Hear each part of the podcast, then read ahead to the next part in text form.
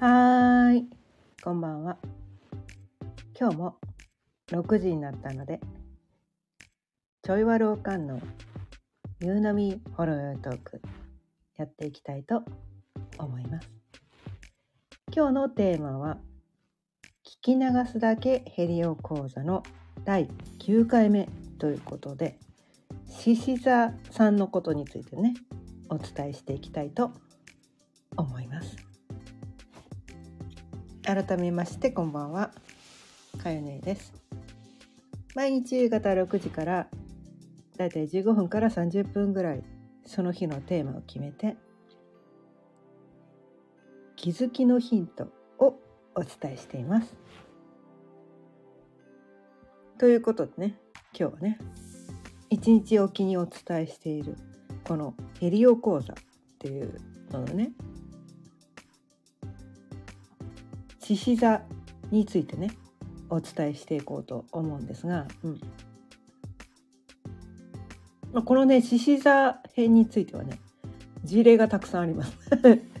うん、事例がたくさんあるので、うん、あの蟹座とか参考にできるこの自分もねあの蟹座にヘリオ天体が一個もないし私の家族にも蟹座に一個も天体がある人がいなかったからなかなかねこの身近な事例みたいな感じで何も言えなかったんだけど今日はね結構ね じね私もそうだし家族でもねこのヘリオヘリオチャートの中で獅子座が結構メインの天体のところにある人がいるから事例としてねお伝えできると思います。はい ということでねまあこのね獅子座っていうのはこのまあ動きの性質ですよね。動きの性質で言うと、まあ、3つの動きがありますとね。活動的な星座と活動するのは苦手だけど継続するのは得意だよ。何かを形にするのは得意だよっていう星座とあとはね3つ目の性質としてはどっちもできるけど自分から率先してやるというよりはこの場の状況とかによってその臨機応変にどっちもできるよっていうねその3つの動き方の性質の人がいるよっていうねまあ柔軟性のある、ね、最後はね柔軟性がある臨機応変に動けるタイプの人その3つのね性質の動き方にこの十二星座が分かれているよということでこの獅子座の動き方はどういうことなのかというと、まあ、2番目のね。この継続するのが得意だよってことなんですよね。うん、でこれはね季節の真ん中の星座だからね、うん、この季節の真ん中の星座ってみんな同じこのね動きの性質としては季節の真ん中だからね。新しく季節を始めたのはこのね夏の季節ですよね。獅子座の季節っていうのはね、うん、夏の始まりは蟹座さんが始めるわけなんですよね。蟹座が夏至。ね。夏至が蟹座の始まりの日であって、まあ、夏至から、まあ、夏というものが始まると。暦の上ですけどね。暦の上で、うん、でも宇宙的にもまあそういうエネルギーが流れてるよってことで、まあ、実際の気温とかね、うん、体感はちょっと置いといて、まあ、宇宙エネルギーのことでね、うん、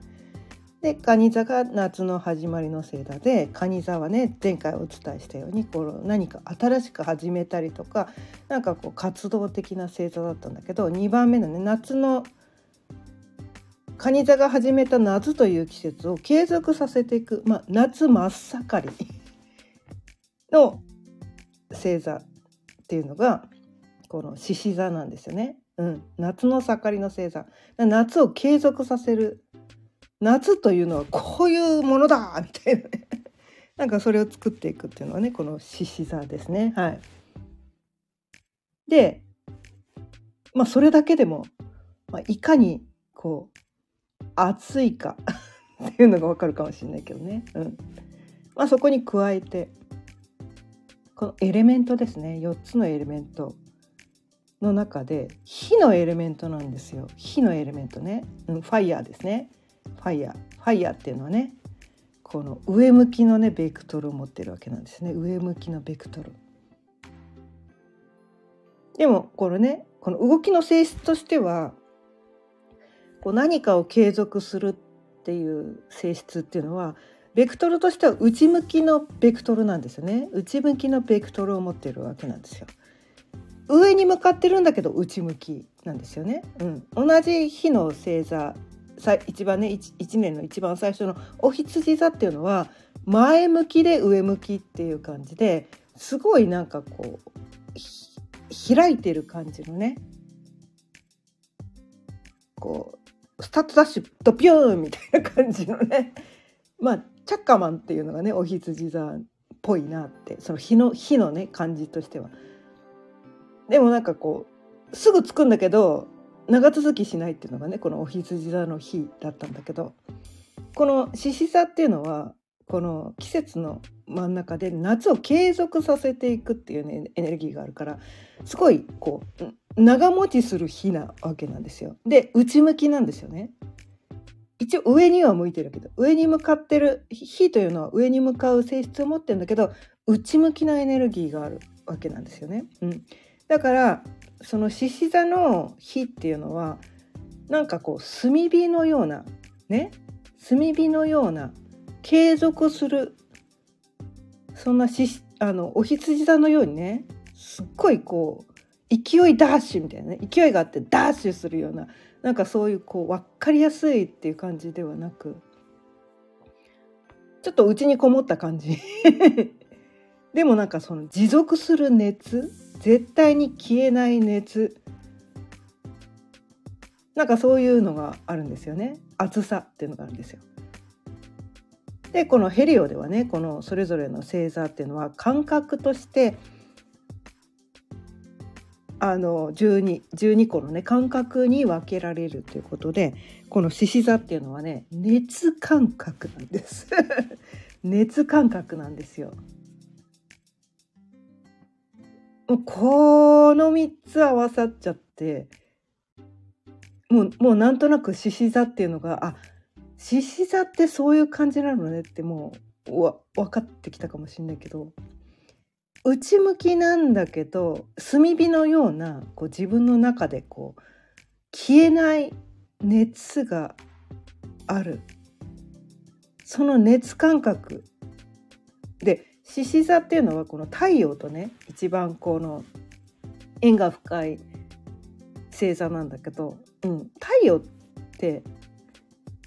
自分自らこう熱を発してる光を発してる天体なんですよね。で太陽系では唯一太陽だけが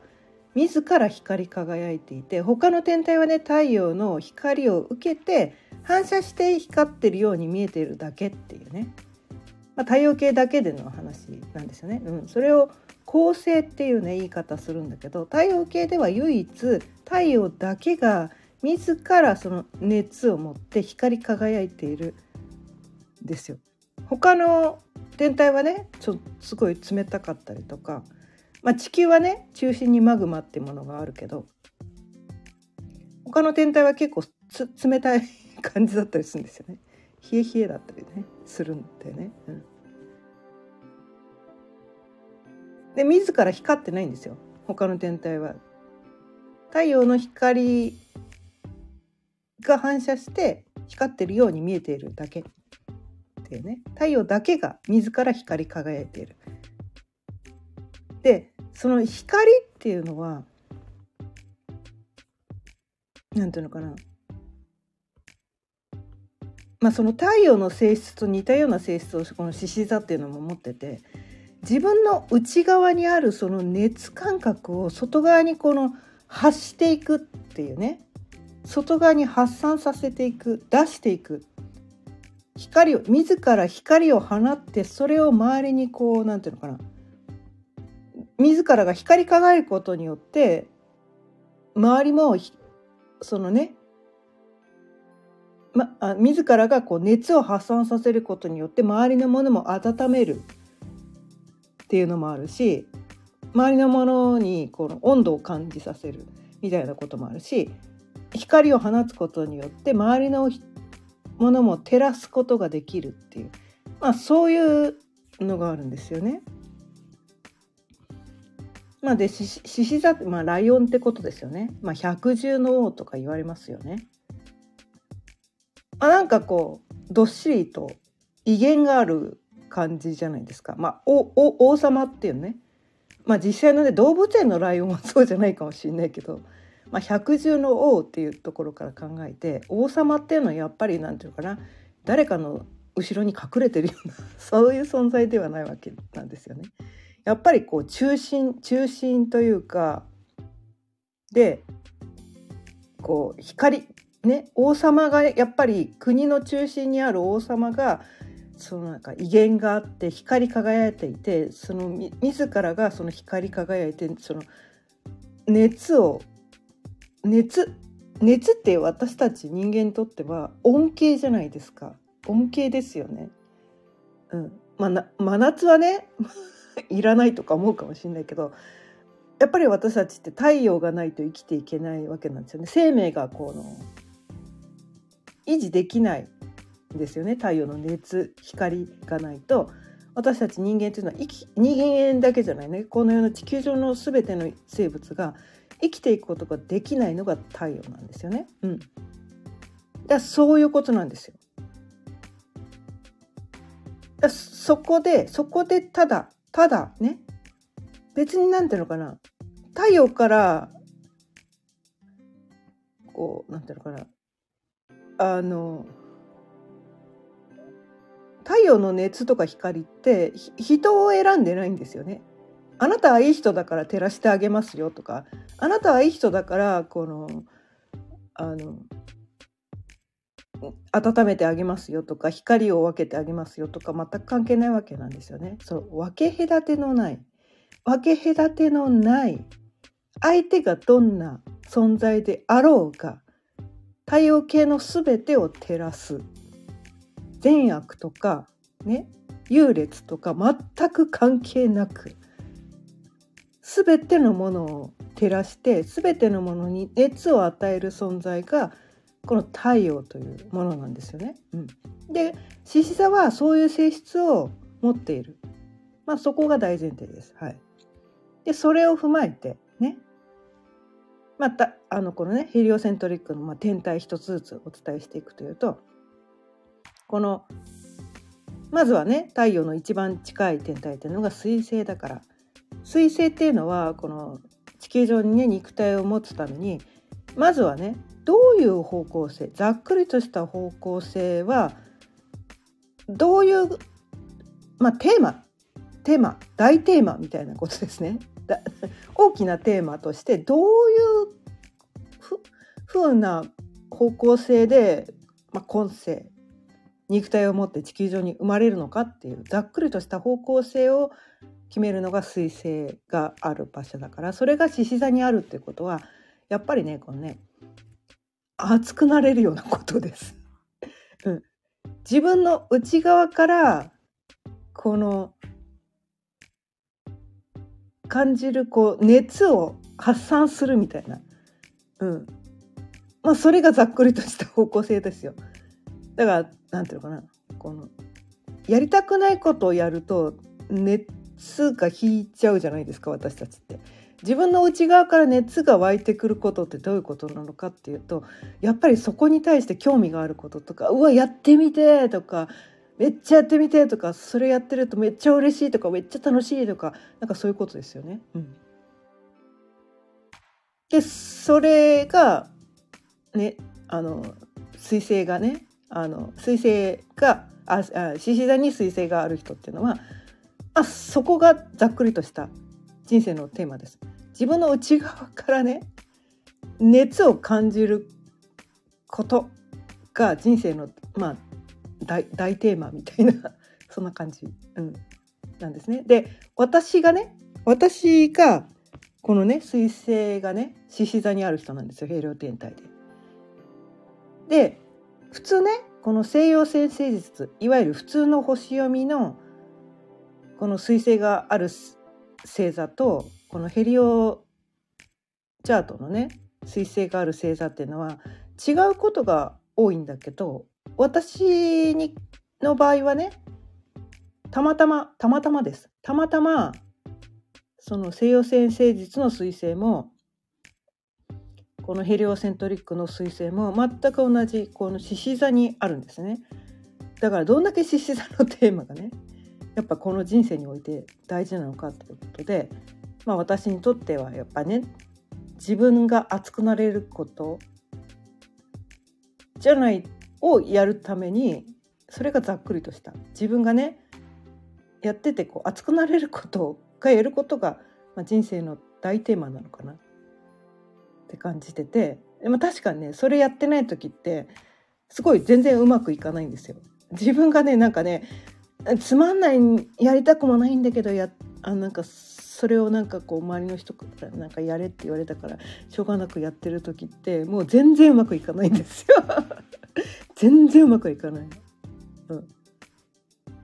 だからねああやっぱりこう自分のね生まれ持ったこの星通りに生きてないからだなと思ってあもう楽しくね自分の中から熱が湧いてくること以外ちょっとやるのやめようって 最近はねそこをねついうっかりね忘れてねついうっかり忘れて違うことをやろうとするんだけどねあの頭で考えてね世の中ではこれがいいとされてるから本当はやりたくないけどこれやらなきゃいけないんじゃないかって言ってそっちをやろうとして、ね、どんどんどんどん苦しくなってって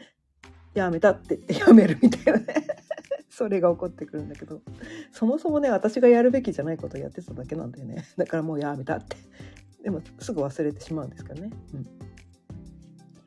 で次にねこの彗星の次にこの金星っていうのがね獅子座にある人っていうのはこの獅子座っていうのはこのやっぱりこのまあ内側からの輝きを外にこの放つっていうことからこの自己表現表現するっていうことなんですね。で表現っていうこの単語をこう紐解いてみると表に現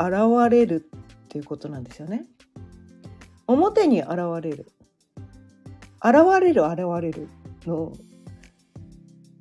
だからあら表に現れるってどういうことなのかっていうと外側から来ることじゃないんですよね。外側から取り入れたことじゃなくてやっぱり内側にあるものを表に表すことが表現なんですよ。だから誰かにね誰かから教わったこととかなんか誰かに言われたことをそのままやることは表現ではないんですね。うん、それは表現とは言わないわけなんですよ。うん、自分の内側の熱を外側に出すようななんかそういうこと、うん、それがやっぱりこの表現だからそれをややることによって自分の内側にある何かをこの外に表現することそそれはそれはすなわちクリエイティビティっていうことなんだけど、うん。まあ、アーティスティックな活動の場合もあるしそれをただおしゃれすることかもしれないし、まあ、舞台上に立ってねなんかこう自分の意見を述べることかもしれないし、うん、なんか知らないけど人によってねその表現方法は違うけれどもそれをやるやることその自分の内側にあるクリエイティビティを外側に出す。そこに対してこれやっててめっちゃ楽しいっていうのがねこのヘリオ天体がきの金星が獅子座にある人なのかなって思います。はい、で月にね地球天体があ地球がね地球が地球星座がねこの獅子座の人これはねうちのね次男坊がねそういう人なんだけどこれはまあ地球に生まれてきた目的がねその地球サインがこの表すことなんだけどやっぱりこのね自分がこの内側で感じる熱に伴ってこの地球上で何かこうクリエイティブな活動をしてそれを形にしていくみたいなね。その実際に目に見える形で何かこう自己表現をしていく。ちょっと金星とね似てるっちゃ似てるんだけどどっちかというと地球星座っていうのは、まあ、それがも地球上に生まれてきた目的、まあ、形にしていくような感じですかね目に見える形にしていくっていう感じになると思います。そ,、ね、その内側の熱をこの表現することによってこう周りの人にもねこの熱を与えていく光を与えていくなんかそういうその熱を伝えていくみたいななんかそういう感じのことなのかなって思います。はい、で獅子座っていうのはあの地球星座獅子座の人っていうのはこのいわゆるね星占いとか星読みでいうところの、まあ、太陽星座っていうのが水亀座の人なんですよね。うん、で水亀座と獅子座のこの共通点っていうのは何なのかっていうとオリジナリティだったりするんですよね。自分らしさみたいなことだったりするので、うん、なのでやっぱりこの何て言うかな。まあ、世の中で一般的に言われてるこれがいいよねってされてることをやって自己表現をするってことではなく自分ならではのオリジナルな自分の中の内側にある何かそのオリジナルな自己表現をするっていうことがこの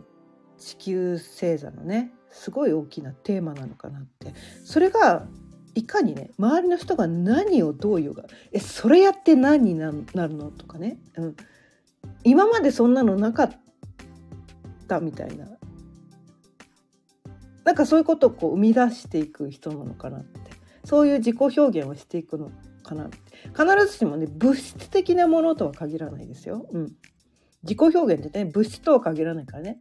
人によってはその物質として何かをこの作るっていう人もいるかもしれないし、まあ、クリエイティブっていうとね何かこのものを作る。目に見える形にしていくっていうこともあるかもしれないけどまあ、そうとも限らないわけなんですね。まあ、他の天体との絡みもあるからどういう形でその人がね自己表現を自分の内側にあるその熱をこの世でこう表現して他の人にその熱を伝播させていくのかっていうところはね人それぞれだったりもする人によってはね歌を歌うことかもしれないし、ね、作詞をする人もいるかもしれないし作曲をする人がいるかもしれないし文章を書く人がいるかもしれないし喋るだけの人もいるかもしれないし絵を描く人もいるかもしれないし料理を作る人がいるかもしれないしどういう形ねおしゃれとかねあとファッションファッションとかねあとはアクセサリーとか手作りする人がいるかもしれないしね、うん、ななんでもいいんですよ。なんせ自分の内側にあるオリジナリティを外側に出していく。自分の中に湧いてきたそそこに対して熱が熱がある。熱を感じる。っていうことを外側に出していく。それをやるために地球上に生まれてくる。来たみたいな。そういうこうテーマを持って生まれてきたのがこの地球星座が獅子座の人なのかなって思います。でその次にね火星。火星が獅子座にある人っていうのはそれが社会に社会に対してこう打ち出していく。そこに対してこう熱をね火星だからやっぱりその情熱を感じるところだからさらにそこに対しての思いがめちゃめちゃ強い人ですよね。それでそれをこう社会に打ち出していくことによって、まあ、それがお仕事につながることもあるかもしれないし、うん、なんかそれに対してめちゃめちゃ情熱がすごい人だと思います。はい、でその次のね木星が獅子座の人はこのね熱感覚っていうのが自分でねこのやる気を出そうとかその熱自分が何をやりたいか分かりませんとかいうことではなく何の努力もしなくてもいややりたいことしかやってませんよみたいな。やりたいことしかやってない。やりたいことが分からないっていうのが分からないみたいな。その自分の中に常に熱があるみたいな。その熱感覚がその当たり前にあるみたいな。なんかそんな人じゃないかなと思います。はい、あのもう、うん、ワクワクすることしか毎日やってないみたいな。ナチュラルにそれができてる。何の努力もせず。まあ恵まれポイントだからね。そのヘリオヘリオチャートの木星がある箇所はこの自分にとっての恵まれポイントだからね。うん、で私がこのね私はこれはあの西洋先生術でもこのヘリオチャートでもどっちもこの木星が獅子座にある人なので だからねやりたいことが分かりませんが分からない人なんですよ。私はやりたいことしかやってないんだよ。えー、みたいな。ねその熱が湧かない感覚がわからないんです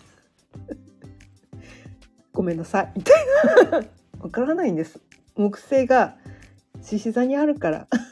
わからないん。ですいつもいつも私はやりたいことしかやってまいません。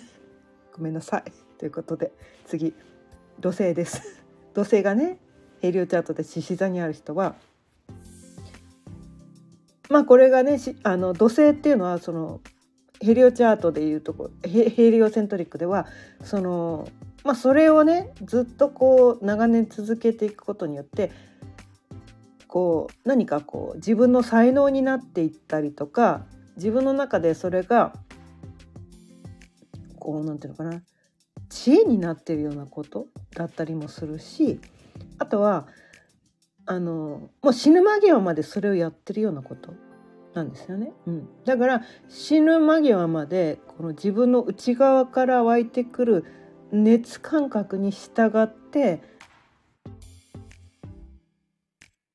死ぬ間際まで多分こう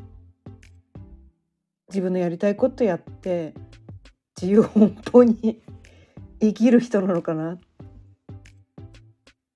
それをそれをねそういう姿をこう周りに見せることによってなんかこうあなんだ年取っても楽しく生きることできるんだとかね、うん、なんだ年齢諦める必要ないんだみたいなね。なんかそんなことを周りの人にも感じさせてそれが周りの人のこの年を取ることへの不安とかなんかこう年を取るのも悪くないかもって思わせてくれたりとかなんかそういう感じやっぱりそれってなんかこう周りの人にとってのその熱とか光をこう伝播させていく存在なのかなって思うんですよね。うん、だそれがこの死ぬ間際までそれが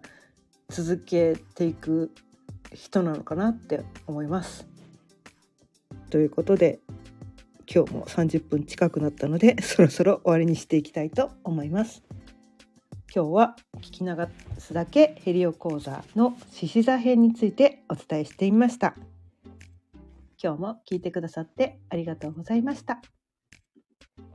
毎日夕方6時からだいたい15分から30分ぐらいその日のテーマを決めて気づきのヒントをお伝えしています。